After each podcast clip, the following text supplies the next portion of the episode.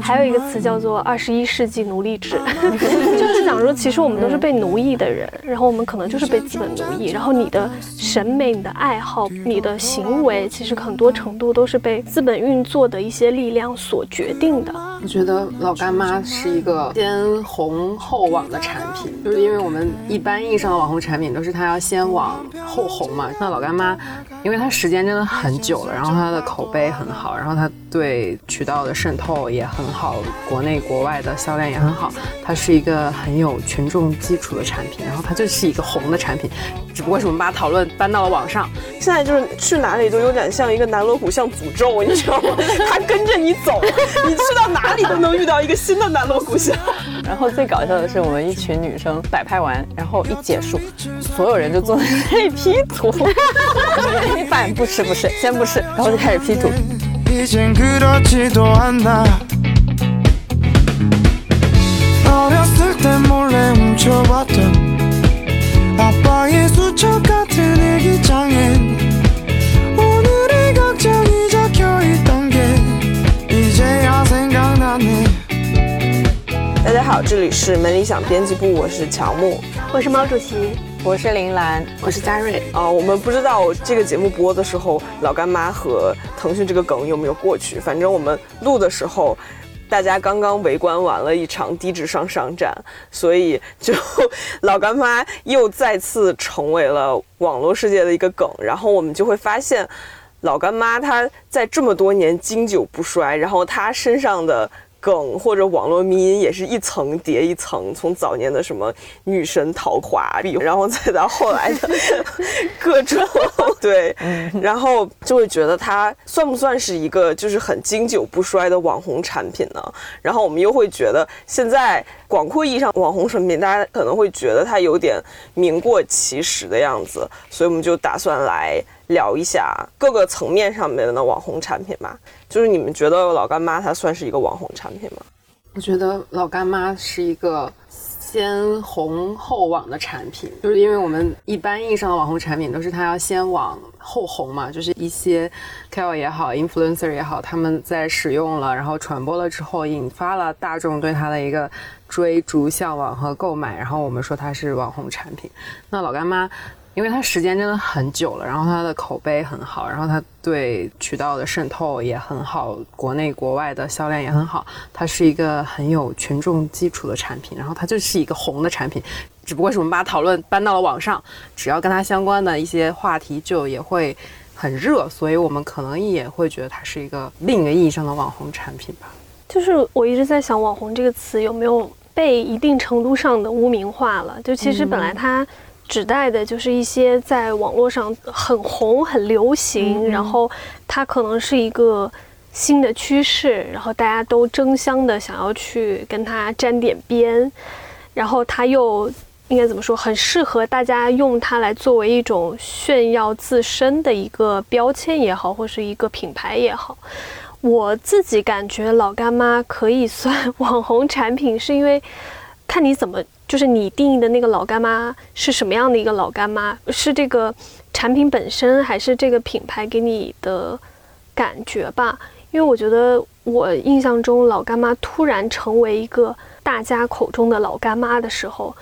是因为有一阵不知道为什么突然老干妈在国外火了，就是有好多那种国外的 KOL 什么，还是一些网友，然后就开始突然就是为老干妈站台，然后什么。就说这个 chili 的什么什么有多么的辣，然后多么好吃之类，然后这股风又突然从国外刮回了国内，然后慢慢的老干妈就延伸出来了很多具体的产品，比如说老干妈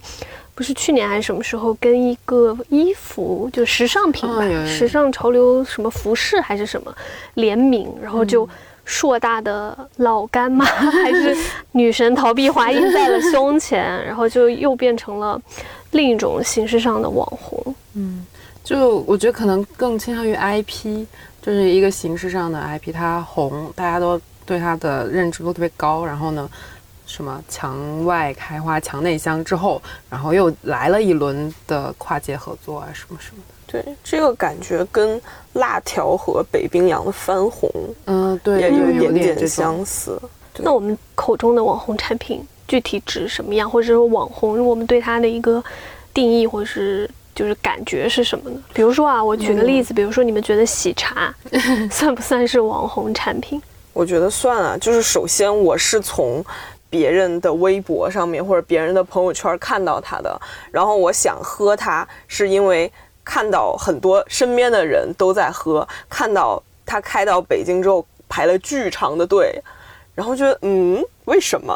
就他产生了一些好奇，就是我想去购买它的点是这个，是因为可能要么它的营销，要么它真实的效应到达了这一点，所以我才对它产生兴趣的。所以你觉得网红他是需要有，就是在社交平台上有一定的传播，然后有一定的怎么说？我的感觉啊、嗯。是觉得为什么喜茶能够火，是因为太多人拍照了，然后我感觉网红产品有一点很重要的就是它的那个肩负的那个炫耀性，就是它是可以打卡，对打卡可以好看，我可以去留下一点什么，然后发在我的社交平台上面。然后还有一个就是那个你说的排队，嗯，就是网红产品能够给你提供一个所谓的奇观，然后这种奇观吸引了你的注意力，然后你所以你才会想要去排队。我就觉得是一个很就是好像是网红的一个、一个标准吧。对，就是他的那个队又长到匪夷所思，然后又让你会觉得啊，为什么喝一个奶茶会有人愿意排两个多小时、三个小时的队？然后你会觉得，那我如果等他队稍微短一点的话，或者什么样的时候，我要不要去试试？因为感觉这么多人愿意花他们的时间去排的，是不是有点东西？那是不是网红产品或者是这种现象是从社交网络开始风靡之后才兴起的？但是我又回想了一下，在古早时代也是有网红产品，比如说那个鼓浪屿上的赵小姐。和张三丰，来，我们请厦门 原住民毛主席来解释一下。好吧，就是厦，我刚刚就说厦门就是一个网红城市吧。但是像那个赵小姐和张三丰，你们就是获取他的信息，会去喝他或会去买他、吃他，不也是因为就是社交网络平台上面先有人去发了他的照片，然后或者是写了一篇攻略，然后才去选择他吗？所以他其实。它一定要有一定的传播度，要不就是像乔木刚才说的，它有排队的这个奇观效应。就像你刚才说，在网络之前，可能就有一些网红产品，确实是，比如说早期就妈妈辈他们还没有互联网的时候，可能也会去排队买。传，对，但那个其实它也是一种一种传播吧。但是我们其实都没有提到网红产品它本身就是这个产品的质量，或者是产品的内容包含的内容到底如何，其实都是在基于它的外向的一些东西，比如说。我拍了这个产品，我愿意去拍这个产品，我愿意去分享给大家，然后或者是我愿意去花两三个小时排这个队，然后去达成一个你知道吗打卡的效应。而且我觉得它会成为你的一个话题，就是你可以拿这件事儿，无论你花了两个小时排队，你喝到这杯喜茶它是好喝还是不好喝，它都可以成为你跟朋友拿来分享的一个话题。谈资，嗯对，其实就是一个资本。包括那个排队的现象，我举一个非常接地气的例子，就是在早年前互联网时代，应该就五道口早高王，一个一个传说。这么多年来，他无论刮风下雨，永远在五道口最热闹的街道前排了大概得有一百多米的队。我知道有一些商家的策略，就有一些新开店的商家策略，他就是会雇人去排队，就是制造那个所谓的奇观，让你好奇，就是为什么会有这样的一个，然后你可能就不自主的加入到这个里面去，然后你就进行了消费，消费之后呢？因为你又已经花了这么长时间在上面，就觉得那我要不还是发个朋友圈吧？没有，我刚是在思考，就是说为什么张三丰和赵小姐这些店能够成为，还有陈冠希，就这些店为什么能够成为网红？因为在我小时候，这些店都不存在，它就突然有一天冒出来，然后突然有一天就变成了大家都要去买，都要好像到了那儿就要去打个卡的东西。所以我就在想，这个是 why 为什么？后来就觉得。还是那个，它变成了一种消费的证明。我只有去逛了张三丰，吃了赵小姐，或者是买了陈冠希，我才能证明我到过厦门。就它变成了一种，我做了某一件事，或是我去了某一个地方，或者是某一种身份啊，或者是某一个圈层的一个证明。就像我不知道你们知不知道，三里屯现在有一家很火的咖啡车，就是那个阿拉比卡百分之的那个店，就很多人愿意去拍各种各样百分之那个杯子的照片，然后。当然，首先确实阿拉比卡的那个咖啡还是味道很好的。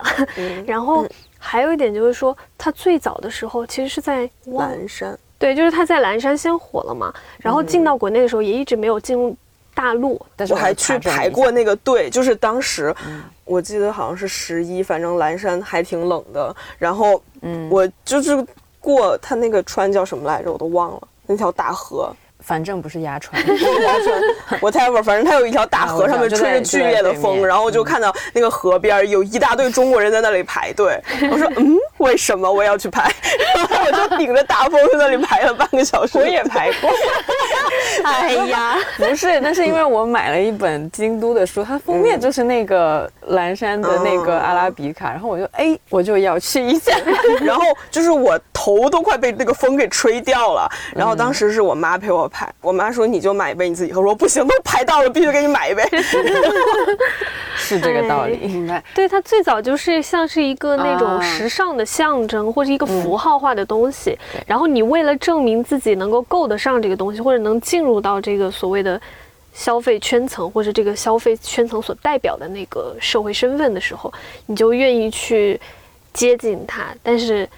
等到它慢慢的大众化之后，就嫌弃它吗？对，就会失去了那种欲望。这就是我们齐梅尔老师说的那个时尚，本质上还是大家先从一个阶层先开展的一种流行的生活方式，然后慢慢的它一定会有一定程度的下沉，然后下面一个阶层的人就又开始做这种东西或者吃这种东西买这种东西，然后他就再继续下沉，然后就是上面的人抛弃了它，中间的人再去要它，再慢慢的淘汰掉，就就有点像是一个仓鼠轮一样，根本上还是跟阶层有关，就最早就是。对，最早的那个阶层，他先发明了这个东西，然后把它视作是一种阶层的展示，然后等到再往下意识到这个区别的时候，他们就会拼命的去追逐，然后呢，以证明自己就是能够够得上这个东西。但是等到上层发现它被绝对的普遍化或大众化之后，他们就会放弃这个对行为或是这种消费生活方式，然后转而追逐下一个。嗯对，就一直不停，就是时尚就是这样的一个 来回。对，嗯，我觉得这个是就是网红产品的一面，然后我觉得另外一面就是，就比如说那些已经成为网红的人，或是那些明星，就比如说像卡戴珊。和他妹妹 和蕾哈娜，他们会自己做自己的彩妆品牌。然后我觉得这个是以就刚刚说的可能是以产品或品牌为主，然后这边就是以人，就这个人他先红了，他先火了，然后他开始做自己的品牌来让你购买。就是我对彩妆类的产品就是有一个迷思，就是即使买了它，你也不能化成明星那样。就是不懂 为什么大家都在追逐这样的东西呢？可能也是一种代表自己品味。例如我如果买 Fenty 的话，我就是日日她的女孩，我就是日日女孩。她就或者就是日日它呈现出来的那个状态，比如说是个 cool girl，嗯然后非常的现代女性代表那种感觉吧。对，就买这个东西，它可能还是我觉得是消费定义了我是什么样的人的一个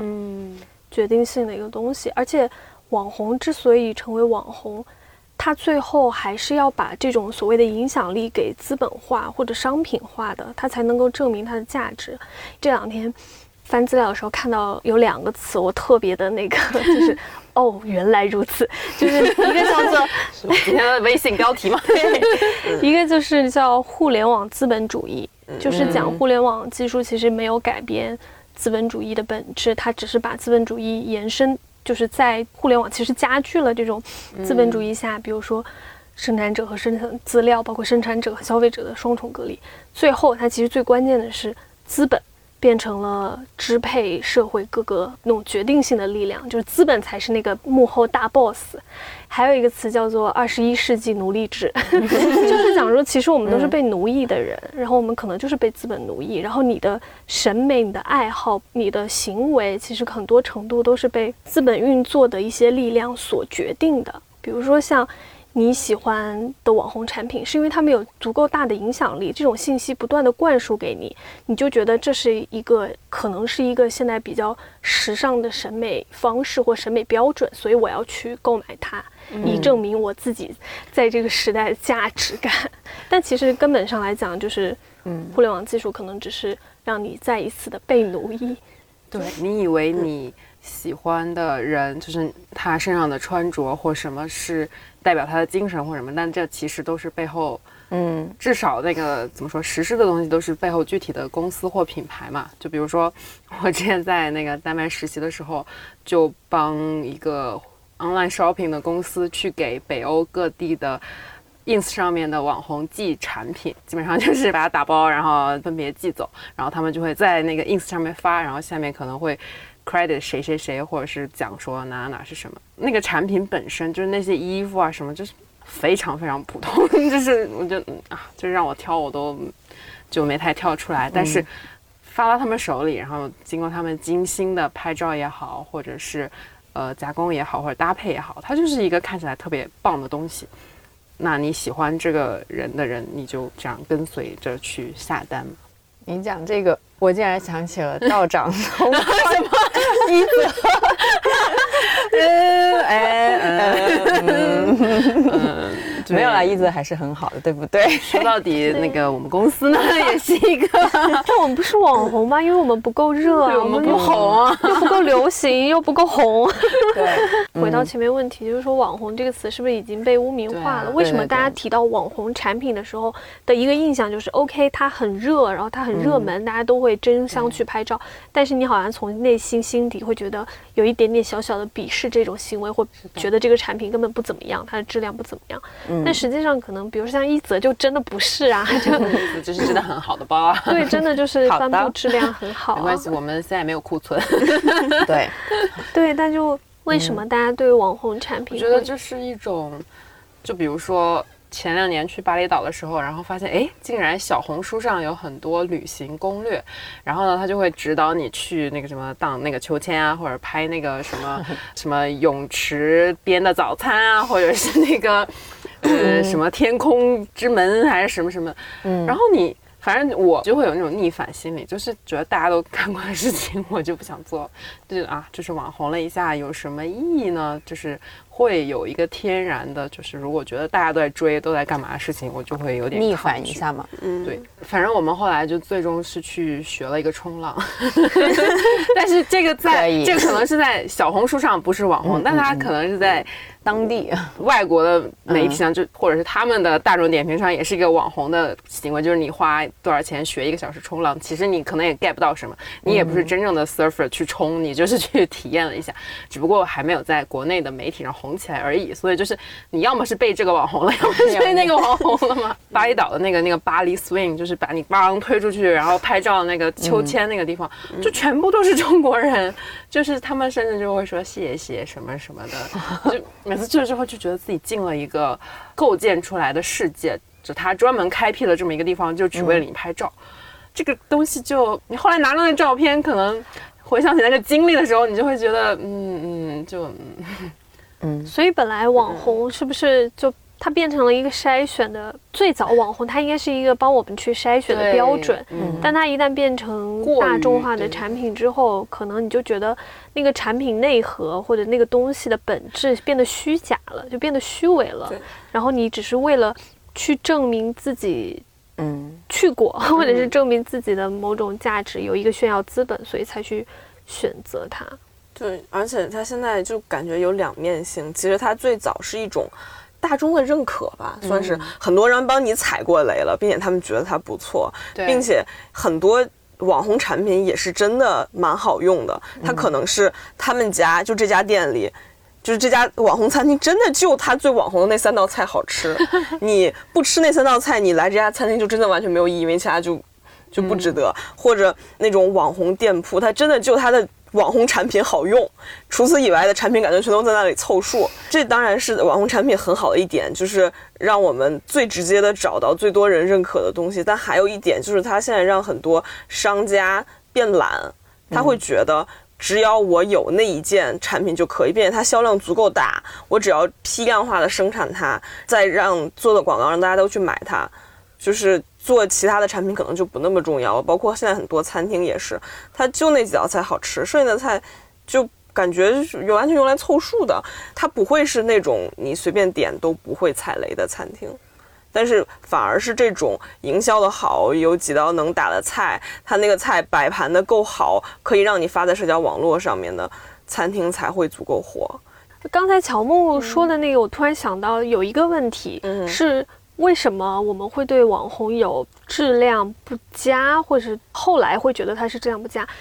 确实是一个问题是，有很多商家他会投机，就是当一个东西稍微火了之后，就会有大量的其他的商店也好、餐厅也好，或者是模仿。模仿，就是他们会一直去跟风，然后他们的跟风是很投机式的，就是我做完这一通我就抛弃它了，就 anyway 我赚完这笔热钱、这笔快钱、我就跑了，或者我就转到下一个去了。很多商家其实是在用这种心态去做事情，也就导致，比如说有一个产品，它本来可能是比较好的或比较优质的一个东西，然后有一些人优先去试了，然后觉得哎这个很好，我想要分享给大家，然后它慢慢的变成了一个比较火的东西。但是呢，这个火了之后，突然有大量的其他的商家往这个市场里去涌，然后呢，但是他们又抄了那个壳，但是他不去抄它的核心，然后就把这个商品的质量。由于这种扩大化的影响，然后它可以有巨大的这个销量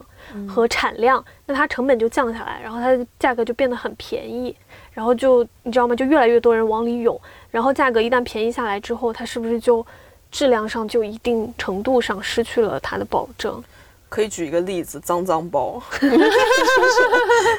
那它最早应该就是三里屯那边有一家叫什么 bakery 做出来的，对对，就是当时是我和我朋友去约饭，他在那里排了两个小时的队，买了一个，然后我吃了一口，可能因为我只吃了一口，所以我觉得它还挺好吃的。嗯，后来就是它爆火之后，大家做的那种脏脏包，其实你们又觉得好吃吗？就巨甜。最早那家做的好，就是因为它不甜，它不会腻，不会让你觉得腻。但后来因为脏脏这个概念，也不知道为什么就就火了。火了。爆了，然后就有越来越多的商家都在做这个事情，然后你就买到参差不齐的脏脏包的产品，对然后由此你就会对这个产品的定义是觉得，no，它不好，它是个网红产品，所以它的质量很差。但会不会是因为由于后来有很多投机的商家一一直涌入这个市场，把整个的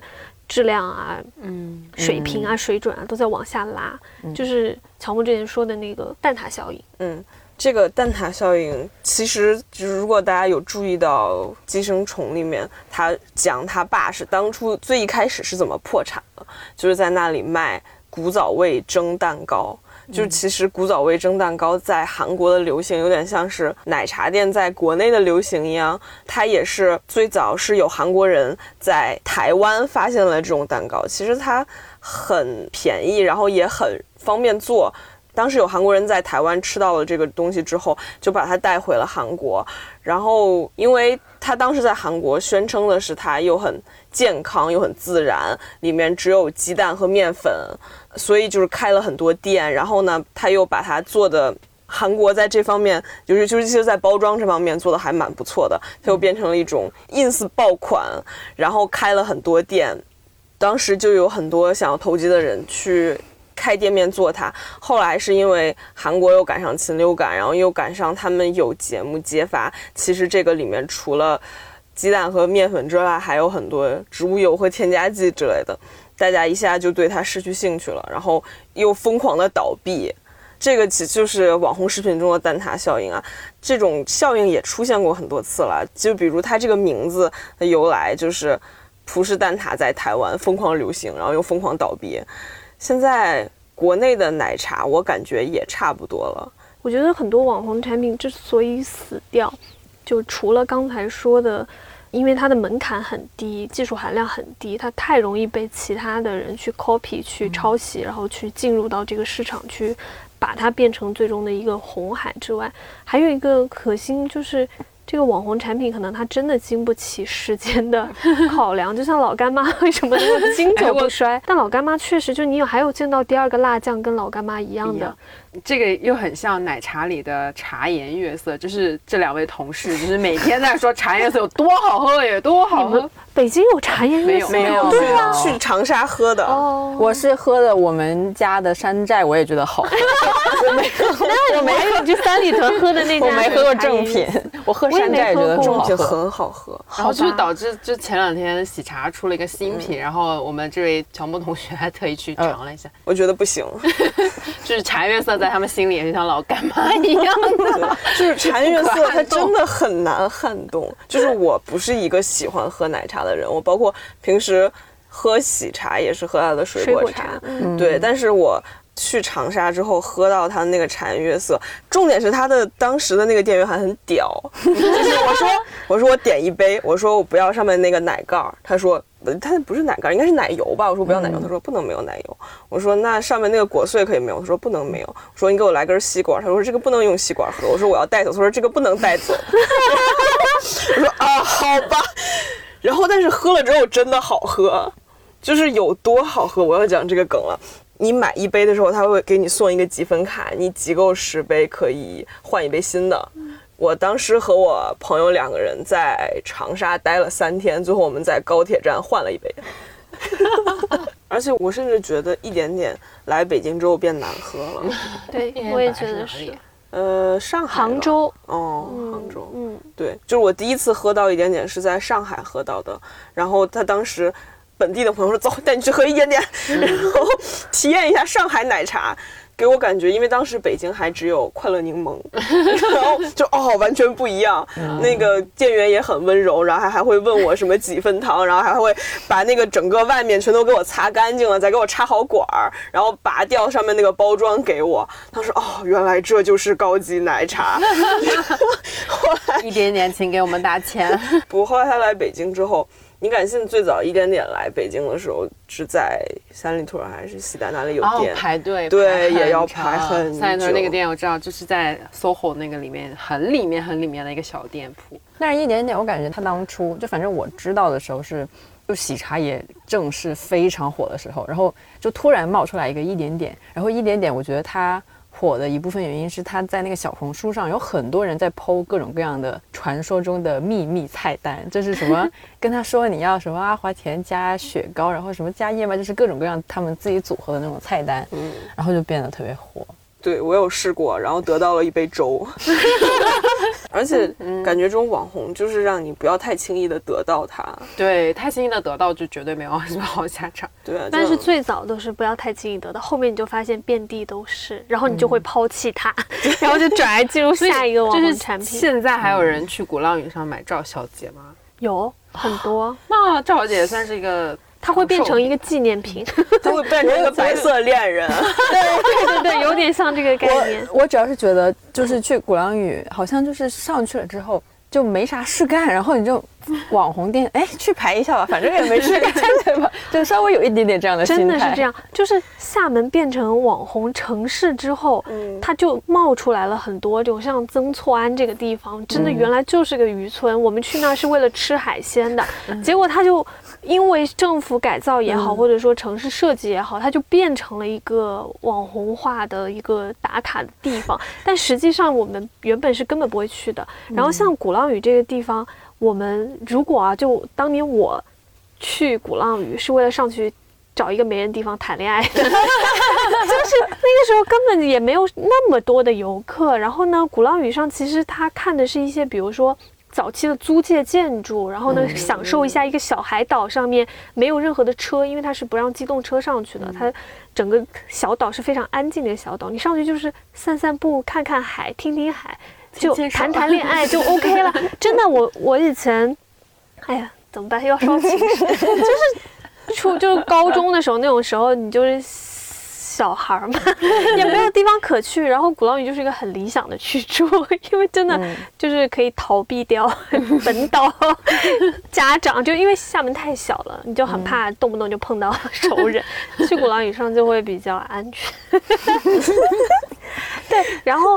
后来它才出现了这些为了迎合消费者或者为了迎合这个旅客、游客他们的一些需求，比如说。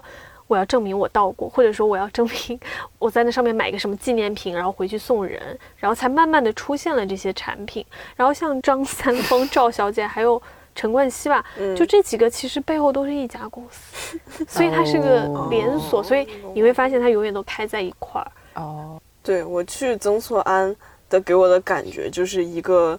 漏水的南锣鼓巷，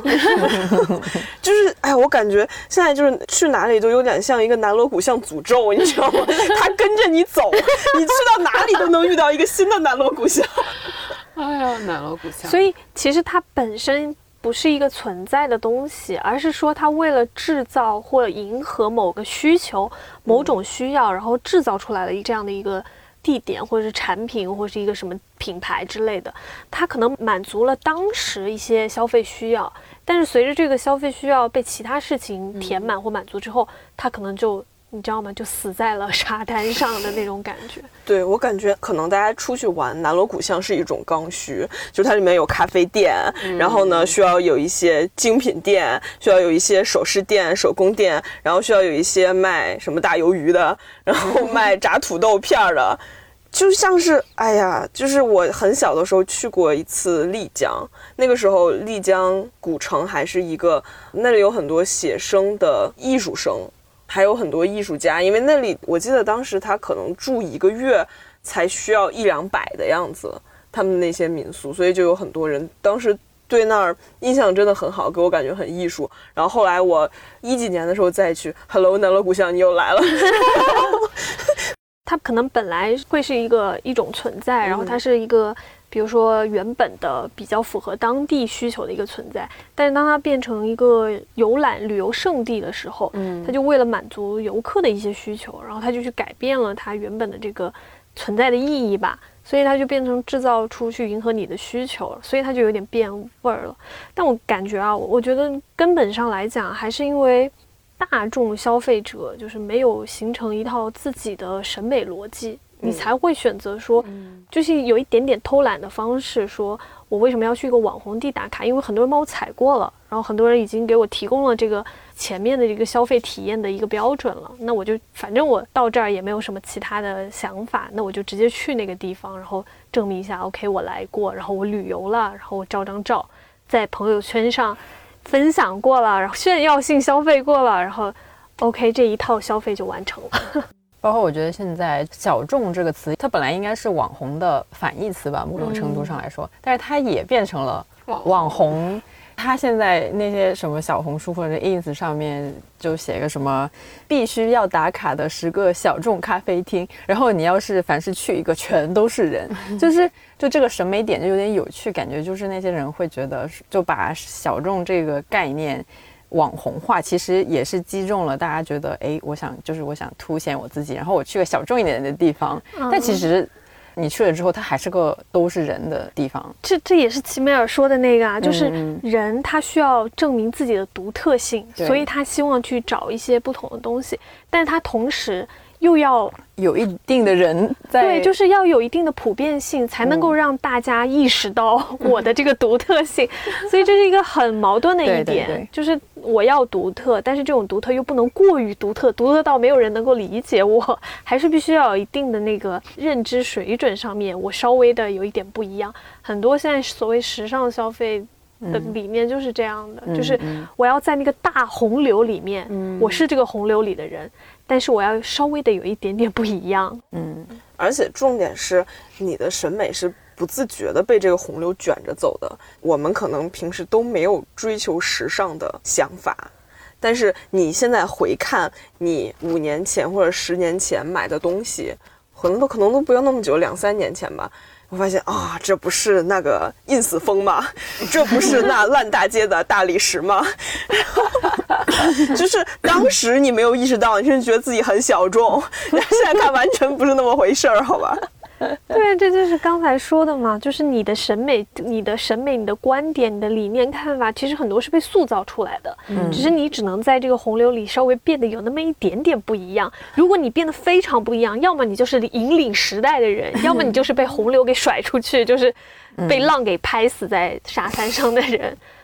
根本上来讲还是信息，尤其是我觉得互联网技术的会加速这个过程，就是它会把信息，以前我们获取信息的渠道，其实每个人和每个人或每个阶层之间可能还不一样，但是因为互联网技术把所有信息民主化之后，越来越多的人其实都会受到这个影响，然后你不知觉或不自觉的，其实就是会去挑适合那一个审美的东西，尤其是如果你你就是研究看那个女装的趋势啊，就是你会发现每一年其实那些主流的你能购买的一些渠道上或者什么样的地方，它的东西会非常的相似，而且是越来越相似。就是你买的东西也是越来越相似，包括像现在的所谓的算法推荐，它其实也是在不停的给你推荐相同或相似的东西。然后，而且还有一个问题就是，他推荐的那个东西可能正好是当下所流行的，然后他会不断的用这种方式去告诉你。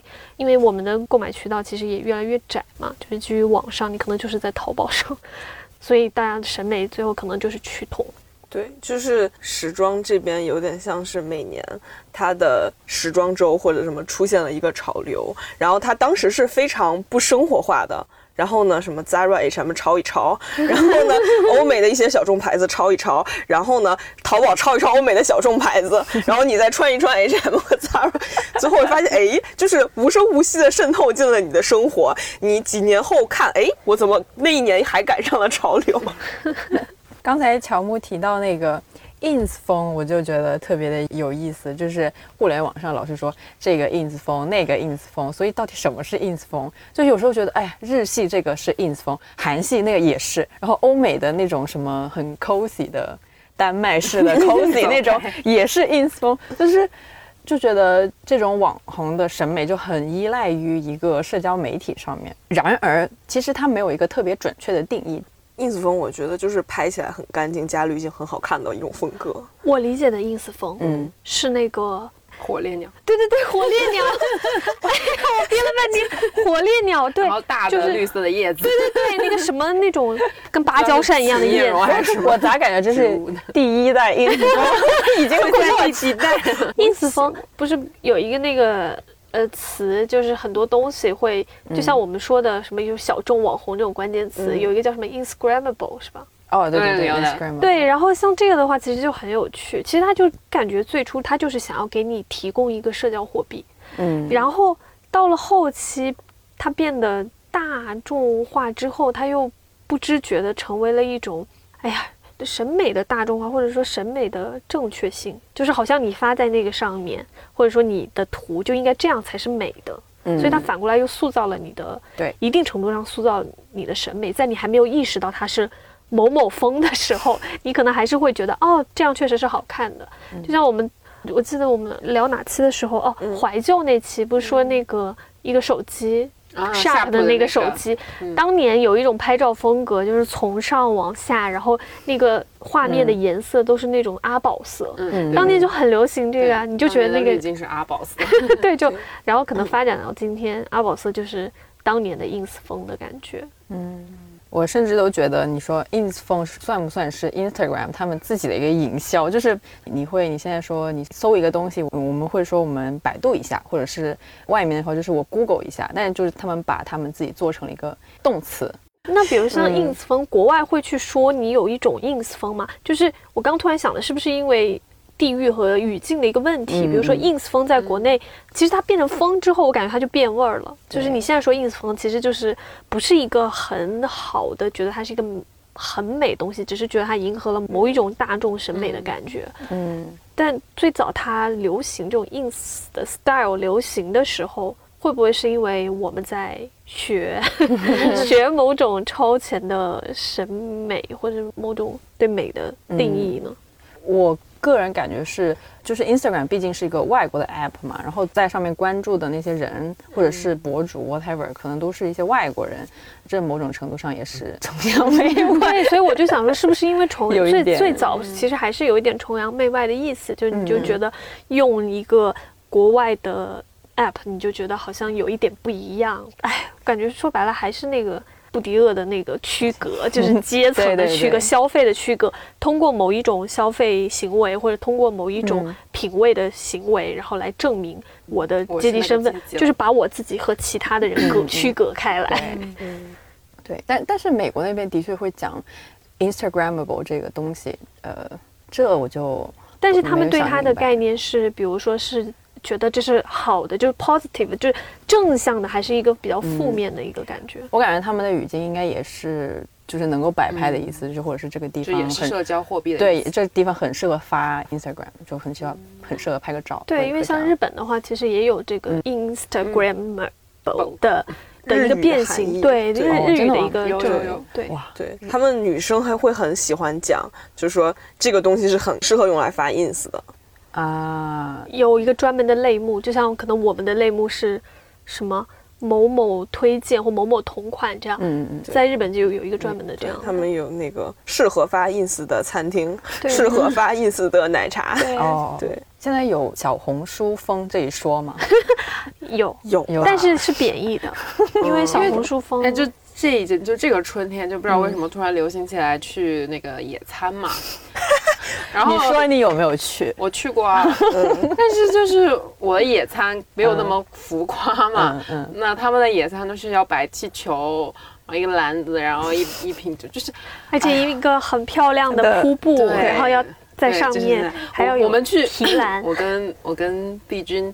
带他跟他去遛娃的时候，就去了一个公园，然后旁边就是那么一组人，就是呃两个男生拿着巨长的那个镜头的那个单反，然后再给两个女生拍照，那两个女生就是摆各种各样的动作，我就嗯啊大可不必。然后我们的野餐就是那种很朴素的，就是嗯泡一个冷泡茶，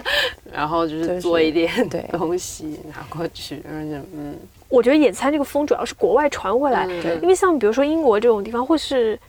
呃，我不知道纽约的中央公园会不会有人太呃太多了太多了。就比如像格林治公园，就英国的一个格林治公园，它真的有非常优质的草坪，对这是前提。而且他们很爱在室外晒太阳，对，就他们会铺一个布，然后躺在上面就晒太阳，然后或者戴个墨镜，然后看一下午书。他们是为了沐浴那个阳光，然后觉得在那个环境下吃点东西、喝点小酒、社交一下是一个很嗯 cozy 的一个氛围。我觉得很多人他可能是抱着一种体验的感觉，就说啊，我没有经历过野餐，然后觉得这是一个很好玩。但是如果我觉得你只是为了发社交平台、发社交网络的话，大可不必。你要意识到你是在被奴役的，你为什么要被社交平台奴役呢？就你又不是很享受，不是很快乐，你为什么要去做这件事情？主要是真的有点辛苦，就是 又晒，然后你不怕中暑吗？然后你又要可能还有蚊子。对对对，就是还要害怕有人空气也不好。对空气也不好，还要怕被大叔被赶。对，我觉得哎真的野菜这件事儿就是包含了所有 Instagrammable 的本质。你要带着，如果你真的想拍足够好的照片，你要带着那种下面不带防潮垫的那种野餐垫，然后呢跑很远，然后。铺在违法的 草地上，就是，然后忍受虫子、什么蚊子，然后如果你要拍的足够好，你要带一个草编篮子，里面有瓷质餐具，对还有刀叉，还有用完一次就没有用的气球，还有鲜花，然后提前网购英文报纸，这是为了什么？就是乔布刚才说这一大溜，最最搞笑的是。因为其实我本人也经历过这样的，在中央公园上，嗨，毕竟去住纽约住都住了，怎么能不经历一场？然后最搞笑的是，我们一群女生摆拍完，然后一结束，所有人就坐在那里 P 图，一般不吃不吃，先不吃，然后就开始 P 图。然后如果是有集体照的那种呢，就是要一轮 P 对对对，就要在轮流 P。这个后来那个图片可能都像素都已真经真的会花费一个小时，不不开玩笑，因为可能有你想有六七个女生的话，就从 A 开始 P，然后这个 P 完，下一个下一个下一个下一个。虽然我是不 P 的那种，但是嗯，也看着大家还是挺有乐趣的，就就特别搞笑。全都是女生的话，就避免不了，因为他们都要发。重点是你们要发，就有一些，比如说像留念的话，你就不对，就留念就好，不会那么刻意的说去一定要去批它。所以给大家一个建议，就是因为像我是一个已经主动抛弃所有这种所谓社交平台任何分享。图片就除了朋友圈我还开着，嗯。而且仅仅三天可见之外，所有比如说像微博啊、Instagram 啊之类的，我都主动的放弃他们了。就是因为以前的时候到周末就会有个压力，就还在玩微博的时候，你就有个压力，就觉得啊，我是不是应该拍点什么给大家看？然后你就会很，就是我说的被奴役了，然后你就会为了这种社交压力去做一些，比如出去玩儿啊，或者去野餐，你不是真的去很 enjoy 那个过程，那个过程本身。但是后来当我主动放弃之后，就过得好轻松啊！就你的人生会过得很轻松，你的自我价值不会建立在社交网络上别人对你的评价上。然后这样的话，其实你是放松的，你可以真的就是回归到我自己觉得什么事情足够充实。比如说我现在可能周末就不怎么，因为也因为疫情嘛，然后也不怎么出去玩，然后就享受在在家里撸猫加，比如说看看书什么，或者看看。电影之类的这个过程中，其实会轻松很多。就是当你意识到你不想要被其他的审美观或审美价值去左右你的时候，你就会轻松一些。那种周末需要拍一张照片发朋友圈的压力，就会给你带来，啊，我这个周末如果没有出去干一件可以拍照片的事儿的话，这就是一个一事无成的周末。然后再包括。出门玩儿，如果那个景点儿它是不能拍照的，或者你觉得是你，或者你去的那个景点你没有拍出一张你满意的照片，你就会觉得那是一个就是不怎么样的景点，就嗨白去了，对，浪费了，嗯，所以就是现在有点本末倒置了，嗯，是的，对啊，就像比如说野餐，我觉得它本来应该是一个很快乐的事情，但是如果你是为了拍照去野餐，你可能就很别扭。因为你要保持东西的美感啊、秩序啊等等，你就没有办法去享受那个过程。所以，哎，反正我现在出去玩就不太爱拍照，就拍风景，一定要拍大自然，有点中老年人的味道。